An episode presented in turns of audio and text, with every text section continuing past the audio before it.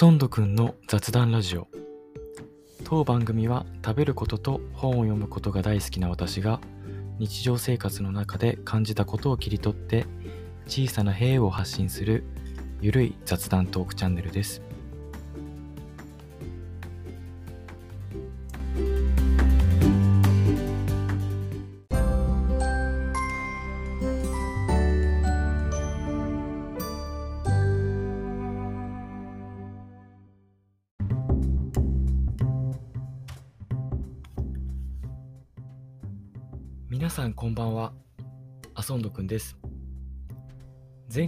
配信の後に早速マイクを買いました。まさか自分がマイクを買うなんて思ってもみなかったんですけど人生わかんないもんですね。リスナーの皆さん聞き心地はどうですかね？ノイズもだいぶなくなって聞きやすくなってるとは思うんですけどなんかね、マイクを用意しただけで、一気に垢抜けたって言っていいのかな？垢抜けた感じのチャンネルになるというか、見栄えならぬ聞き映えするっていうんですかね。よりラジオ感が出てる気がします。リスナーさんがストレスなく聞ける環境が最低限整ったということを信じつつ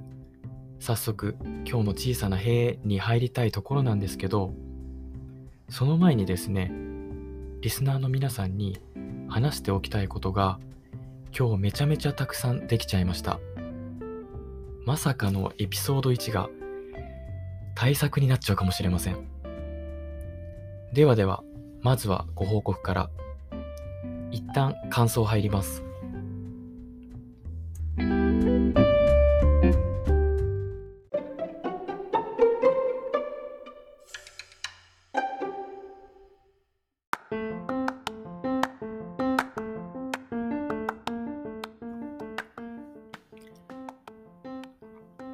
はい。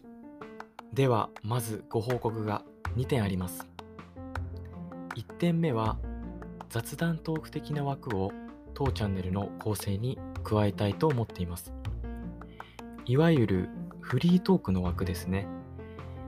エピソードあたりのコンテンツ量が物理的に増えるというご報告です。この理由に関してはこの後しっかりお伝えしたいと思っているので最後まで聞いてもらえると嬉しいんですけどまずこの時点でね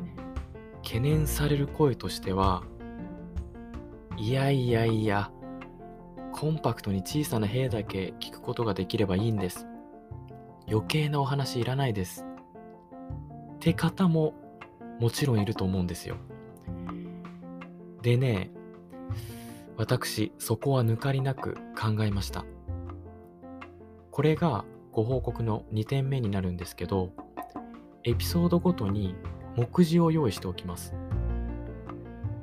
どういうことかっていうと、配信の何分何秒から何分何秒までが〇〇のお話みたいな感じで、時間と見出しをセットにした目次をエピソードごとに用意します。各エピソードの説明文の欄にこれを記載しておきますので、例えば、小さな塀の話だけ聞きたいよって方は、エピソードを聞く前に説明文の欄、YouTube でいう概要欄的なところですね、をチェックして、リスナーさんが欲しい情報だけ聞いてもらえたらなと思います。ちなみに、このエピソード1から目次を載せてありますので、必要に応じてぜひ活用してみてください。この配信かなり長くなると思うので、目次を活用しながら少しずつ聞いてもらえたらなと思います。以上2点ですね。変更点のご報告でした。我ながらいい改良だと思ってます。解約要素なしの両アップデートだと現時点では思っているので、ひとまずこの体制で配信を続けていけたらなと思っています。で、ここまで前回のエピソード0からの変更点を伝えてきたわけなんですけどこういう話ってわざわざ伝える必要なくないって思った方もいると思います当初は私もこんな話をする機会を設けるつもりは全くなかったですしエピソード0から方針を大きく変更する予定もなかったです。それをね今話してるっていうことはそれなりの話があるってことなんですけどちょっと耳疲れてきたかな？一旦リフレッシュも兼ねてちょっと感想を挟みます。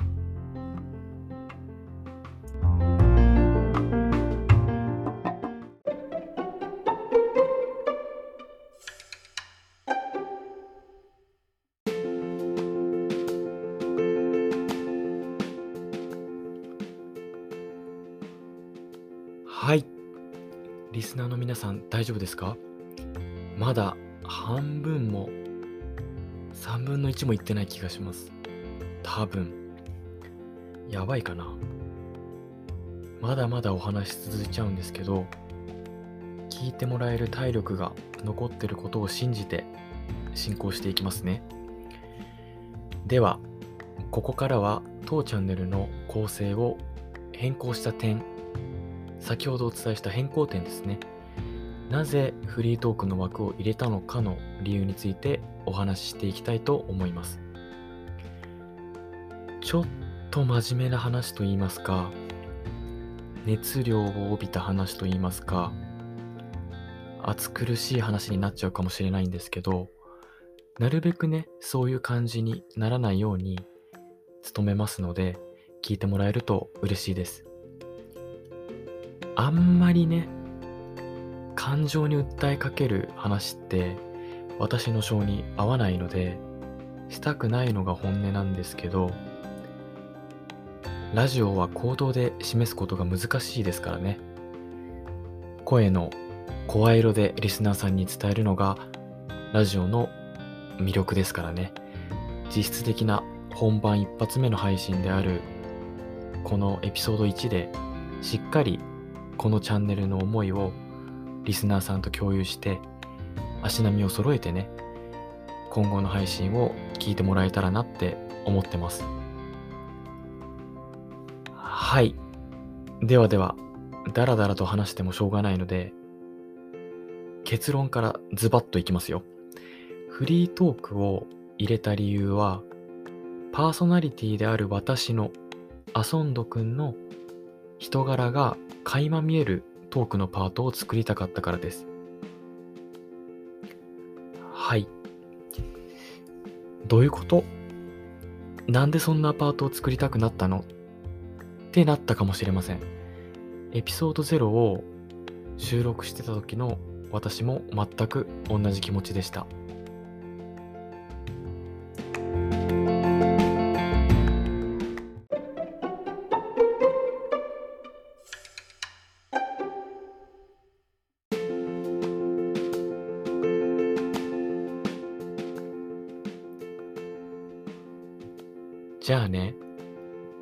風の吹き回しでこんなことになったかと言いますと、エピソード0の配信後から今日まで1週間ちょっとの期間で、ラジオ業界といいますか、ポッドキャスト業界を軽く調べてみたんですよ。ラジオを聴く習慣が身についていない、リスナー歴も浅い、ラジオ配信初心者のこの私が。で、どうやって調べたかというと、キーワードに雑談とか雑学とか入れて検索かけて、同じ毛色の番組を調べてみたんですよ。そしたら、分かったことがあったんです。分かったこと2つです。1つ目は、2人で運営してるチャンネルが多く、現在も継続して配信しているチャンネルが多い。2つ目、1人で運営しているチャンネル自体が少なく、配信をストップしてしまっている配信者も多い。継続して配信している方は、知識が豊富な専門家の方が多い。はい。リスナーの皆さん、私が何を言いたいかお分かりでしょうか？これはどうやらまずい状況にいるかもしれないなとこの時点で思ったんですよ。私は。あの本当に一人で雑談みたいな配信してる人って調べる限りめっちゃ少ないんですよ。まあねあのラジオ配信ってなんか楽しそうって思って新しい趣味感覚で私はスタートしたので仕事じゃないですしそんなに深く考える必要はないんですけどね。せっかく気づいちゃったのでちょっと考えてみたんですよこの期間。でまず2人で運営してるチャンネルがなんで多くそして配信が続いてるのかなんですけどこれはなんとなく想像できますよね。一人だったら会話は生まれないですけど二人だったら会話が生まれるから今当たり前のことを言ってますけどこれが一番大きいと思います。楽しい会話の雰囲気だったり話の広がり方がどう考えても一人で話すよりも単調になりにくいですよね。一人で話して一人で急に笑い出したらちょっと頭おかしい人なのかもって思われるかもしれないですけど二人で会話しててね笑いが起きるってごくごく自然なことじゃないですかそういうところなんか含めて話者が2人いると聞いてる側も飽きないんですよ。で実際に私もいくつかラジオチャンネルを聞いてみたんですけどやっぱりね2人でやってるチャンネルの方が聞いてて楽しいことが多かったです。でもねでも2人でやりたくないんですよ私は。どうしようもない男っすね。この理由をね、話し始めると、話が脱線しちゃいそうなので、一言でね、やりたくない理由をお伝えすると、自分の時間をどう使うかは、できるだけ自分の好きなように決められるようにしたいからです。二人でやるとね、ここに制限がかかっちゃうからやりたくないんですよ。じゃあね、一人でやる道しか残されていないわけなんですけど、一人だとどうやら続けることが難しいようなんです。で、一人配信を難しくしてる壁っていうのかな？壁が主に3つあるのかなと私は思いました。一つ目の壁。一人喋り自体がそもそも難しい。二つ目の壁。ネタを提供し続けられるのか。三つ目の壁。有益な情報を提供できるのか。です。で一つ目の壁は一人喋りが難しいということについてですけどこれはね、確かに難しいです。実際にやったので分かります。まずね、目の前に誰もいないのに、一人で何分間もペラペラ喋る状況っていうのが、かなり特殊なんですよ。でもね、あの、私にとっては、言うほど抵抗感はなくて、収録時に緊張はまたしますけど、慣れれば問題ないかなって感じがしてます。普段から一人であれこれ考えたりすることが好きなので、むしろ一人喋り自体は好きなのかもしれないです。で、ここからが重要だと思ってる話で、この期間で、ポッドキャスト業界を調べてないと気づいてなかったなっていう点があったんです。それがですね、独り言と一人しゃべりは違うということです。ここで言う独り言というのは相手がいることを想定せずに話していること一人しゃべりというのは相手がいることを想定して話していることですでねあくまで私調べですけど雑談系とか雑学系のチャンネルのうち一人で配信されてる方の中でこの人の話聞いていたいなって思える大きな要因って一人喋りをしてるかどうかだと思ったんです。自分ごとを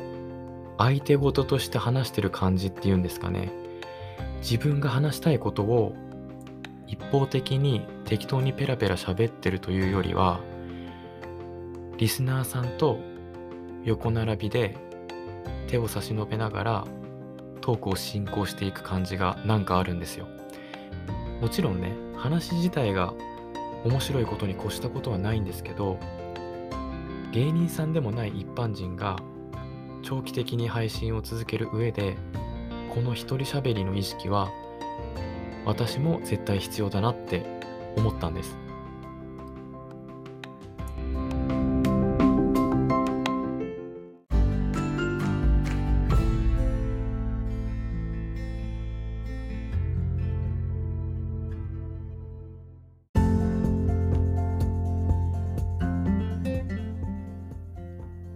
でね、結局、何が言いたいのかっていうとね、ラジオの魅力って、一人喋りの魅力って、パーソナリティ自体の考え方とか人柄をリスナーさんがつかめるような喋りのパートが少しでもあることだと思ったんです。発信する情報自体ももちろん大事なんですけどそれと同じくらいもしくはそれ以上かな？うんそれ以上だと思います。どんな人が喋ってるのかを知ってもらうことがとても大切だなって思ったんですね。なぜなら文字じゃなくて声だから。声には文字以上にその人の感情が乗るから。機械的に作業的に情報を発信するだけだと声に乗せて伝える意味合いが半減してもったいないなとも思うし自分が継続するのもきっとしんどくなるだろうなってなんかそれなら Twitter とかでもいいじゃんって思ったりもしてもっと突き詰めていったら、俺じゃなくてよくないってなったんですよ。ね。ちょっとね、すっごく長々と語っちゃったんですけど、これがフリートークの枠を番組の構成に入れるに至った理由です。やっと、やっとですよ皆さん。ここまで聞いてもらえたらフリートークの枠を加えた理由がリスナーさんにもよく分かってもらえたと思います。なんか多分耳疲れちゃいましたよね。ごめんなさいね。長すぎでしたよね。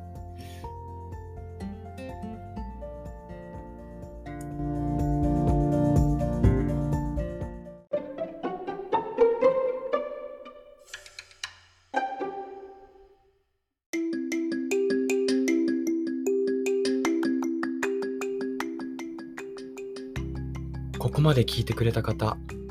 本当にありがとうございます。もうね、長すぎてね、頭パンクしちゃってるかもしれないので、念のため、もう一度整理しておきます。当番組は、パーソナリティに焦点を当てたフリートーク枠と、情報に焦点を当てた小さな平枠の2本立てで構成されることになります。そうするとね、ちょっとした雑談と、ちょっとした雑学の抱き合わせみたいな、そんなゆるさを押せる番組になるので、話のネタにも広がりができて2つ目の壁もクリアできるし専門的な知識もそもそも求められなくなるので3つ目の壁はクリアせずとも通り抜けられるわけです。番組を楽しく継続する上で大切にしたいことがフリートーク枠ならリスナーさんに純粋に楽しんでほしいことが小さな平枠だと思います。木でいう根っこ幹軸になる部分がフリートーク枠でそこから生える枝葉の部分が小さな平枠みたいな感じかな。これから先ね当番組がどうなっていくかはわからないですけど木の幹の部分を大切にしていったらよりリスナーさんと関われるような例えばねお便りを題材にしたお話とかお悩み相談とかねよりラジオらしい企画が新しい枝葉として生えてきたりもするのかもななんて今から想像を膨らませちゃってます。これからどうなっていくかが楽しみです。はい。以上がリスナーの皆さんにお伝えしたかったたくさんのことでした。ここまでぶっ続けて楽しんで聞いてくれたリスナーさんありがとうございます。そんなリスナーさんはもしかしたら私が運営するチャンネルと相性がいいのかもしれません。だってここまでの話って全部番組がどうあるかみたいなあり方についてしか話してないわけなんですよ。ラジオの配信を考えてる方にとってはね、少しためになるお話だったかもしれないんですけど、リスナーさんにとってはね、こういう話って大抵退屈なもんじゃないですか。そういうことについてきてくれるリスナーさんは本当に大切にしていきたいなって思ってます。これからもよろしくお願いいたします。はい。ということで、ついにここまでたどり着きました。小さな兵のお時間に移りたいと思います。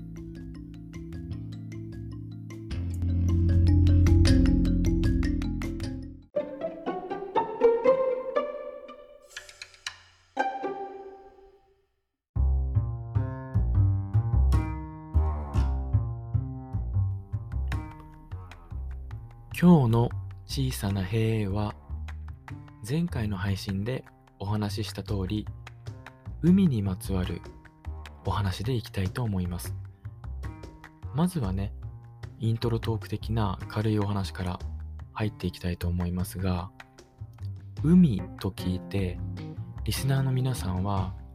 どんなことを思い浮かべますか？潮干狩りバーベキュー釣りサンセット、サーフィン、船、砂浜、魚、夏休み、綺麗、怖い、海賊などなど、今私が言ったイメージと近いものを思い浮かべていた人もいれば、全く別のイメージを思い浮かべてた人もいると思います。私の Twitter の読書アカウントから聞きに来てくれているリスナーさんもいると思うので海を舞台にしたとある本のタイトルを思い浮かべる方なんかもいるかもしれないですね。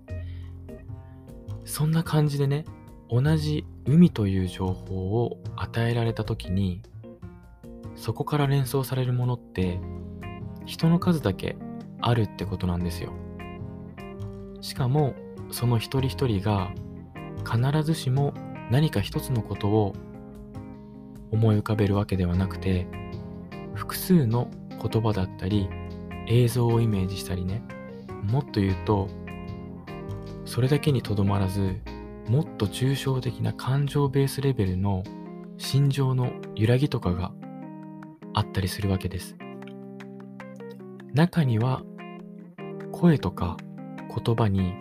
色が見える。色がついて見える共感覚を持つ人たちもいますよね。あ、共感覚の話も面白そうですね。もしかしたら今後の配信で改めて取り上げて話すかもしれないです。でね、話戻しますけど、そんな感じで小さな平枠を通じてとある言葉から連想する私の視点の一部を伝えることでリスナーさんが持っている言葉一つ一つが少しでも豊かになってくれたら嬉しいなって思います。あこの機会についでに伝えておくと自分がイメージする小さな塀をもう少し掘り下げて言語化するとしたら調べたらすぐにわかることだけど調べないと出てこないラインっていうんですかね。言葉の間口検索の窓口を広げるきっかけになるようにそれを意識して発信しようと思っています。なのでリスナーさんによっては毎回毎回へーってならない話も当然出てくると思います思うんですけど辞書的な説明ではなくてねなるべく生きた情報を声に乗せてお届けしたいなと思っているのでよろしくお願いいたしますでは長いイントロもここら辺にして本編に行きましょうか。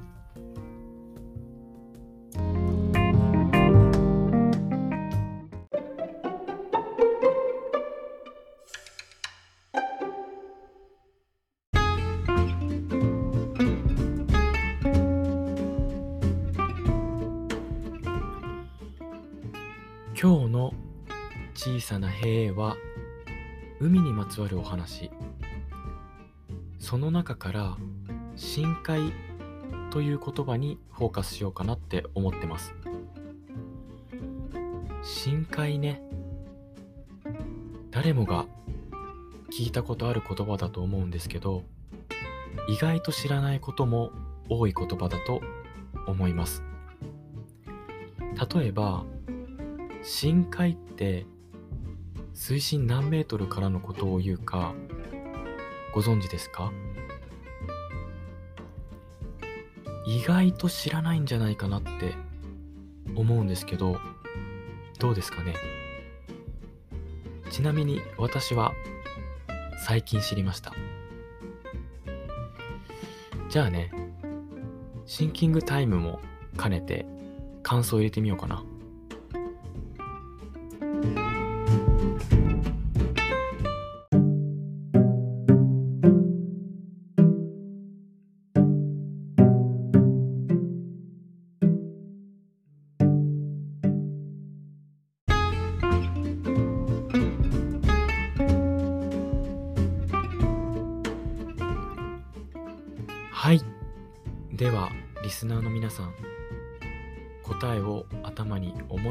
しょうか？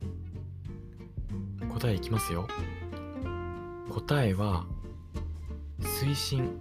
200メートルからです。でじゃあなんで200メートルなのかなんですけど植物プランクトンが光合成できる限界とされてる深さなんですって。一応わずかに光は届いてるけど光合成は難しい深さみたいですね。ちなみに水深 1000m からは生物が太陽光をキャッチできない暗黒の世界になるみたいです。日本って地震大国なんて言われることありますけどちょっとね裏を返してみるとね日本は世界一の深海大国でもあるんですよ。なのでね多様な海洋生物だったり深海の底にはまだまだ私たちが知らない資源が眠ってる恩恵が得られる可能性があります。ちょっとロマンありますよね。地震はそれはね起きないに越したことないんですけど自然の力に私たちが抗うことは難しいので少しでもね光の部分を知ってもらえたらなと思ってお話ししてみました。はい。でここから話を広げようとするとどんどんマニアックな世界になっていってしまうんですよ。そもそもね深海の時点ですでにニッチなので当たり前といえば当たり前なんですけどね。どうしよっかな。ここで終わってもいいんですけどちょっと視点をずらしてもう少しお話ししてみましょうか。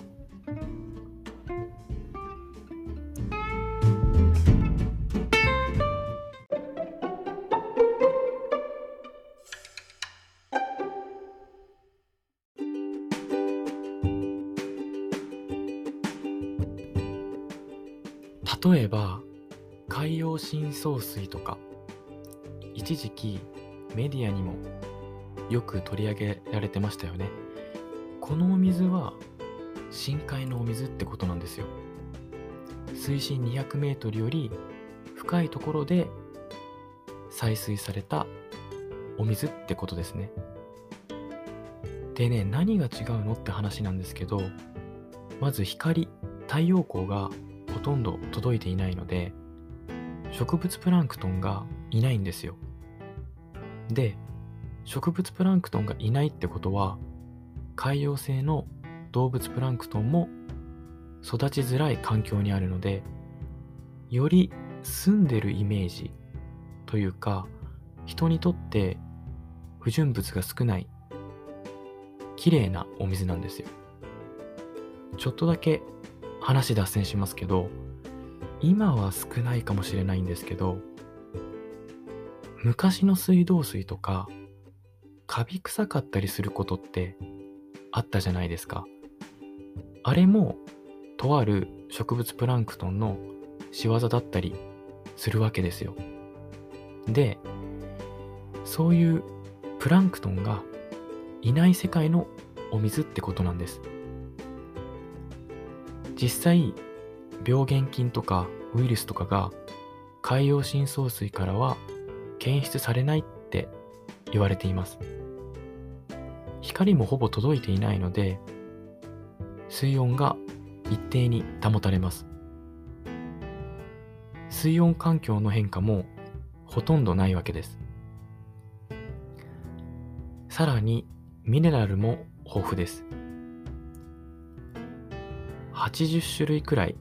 含まれてるのかな？でね舌触りも軟水らしいまろやかな優しい舌触りで美味しいとされています。コーヒーとかお茶とかに使うと味が引き立つなんかも言われてたりしますね。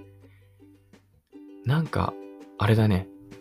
ステルスマーケティングみたいな感じになっちゃってるね。ちなみに私は飲んでいないんですけど他にも美容面とかいろんな紅葉について調べれば出てくるので気になった方は調べてみてください。で褒めパートはねこれくらいにしておいて注意点にも触れておきます。ここがねむしろ大事ですよね。でミネラルが豊富ってところに注目してもらいたいんですがミネラルってリスナーさんどんなイメージをお持ちですか？多分なんですけどなんとなく体にいいっていうイメージが先行するんじゃないかなって思うんですけどもちろんミネラルっていうのは必要なものではあるんですけど私たちが生活する上で必要な体外から取り入れないといけない必須ミネラルというのが16種類あるんですよ。で、何もね、意識せずに食生活してると、不足しやすいミネラルと過剰摂取しやすいミネラルというのがいくつかあるんですね。ということはですよ、普通に生活してて過剰摂取する可能性のあるミネラルがいくつかあるのにさらに海洋深層水を飲んじゃうと過剰の過剰になる可能性があるってことなんです。でそれでね内臓に負担かけてしまったり、まあ、そもそも体質的に合わなかったりっていうことがありえますなのでねあのこれを機会に私も今部分的にねかいつまんで説明しているだけなので改めていろいろと気になることをあの各自で調べてみるのもいいと思います。ということで今日はこんな感じで終わろうかな。ではでは。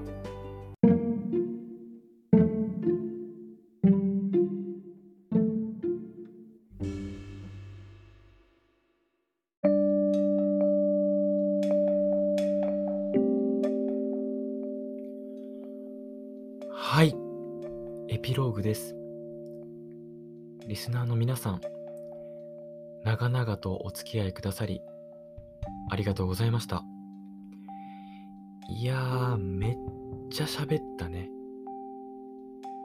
喋りすぎなくらい喋ったよね。あのー、いないとは思うんですけど、一応言っておきます。現実世界でこんなにベラベラ喋ったら絶対ダメですからね。もう、間違いなく嫌われますよ。なんかね、一人喋りの配信だからこそ、ギリギリありなのかなって思ってます。本当に雑談系の配信番組の中で、一人でぺちゃくちゃ喋ってる人少ないんですよ。なので、これが正解かはわからないんですけど、普通に番組作っちゃダメだなっていうのは正直ありまして、毒を食らわば皿までじゃないですけど、もう長くなっちゃうのは間違いないから、短くまとめるっていう考え方は捨ててね、この配信では伝えたいこと全部盛り込んじゃおうっていう意気込みでした。次回はさすがにこの配信よりはね、すっきりめにまとめて収録したいなって思ってます。じゃあまた次回の配信もお楽しみに。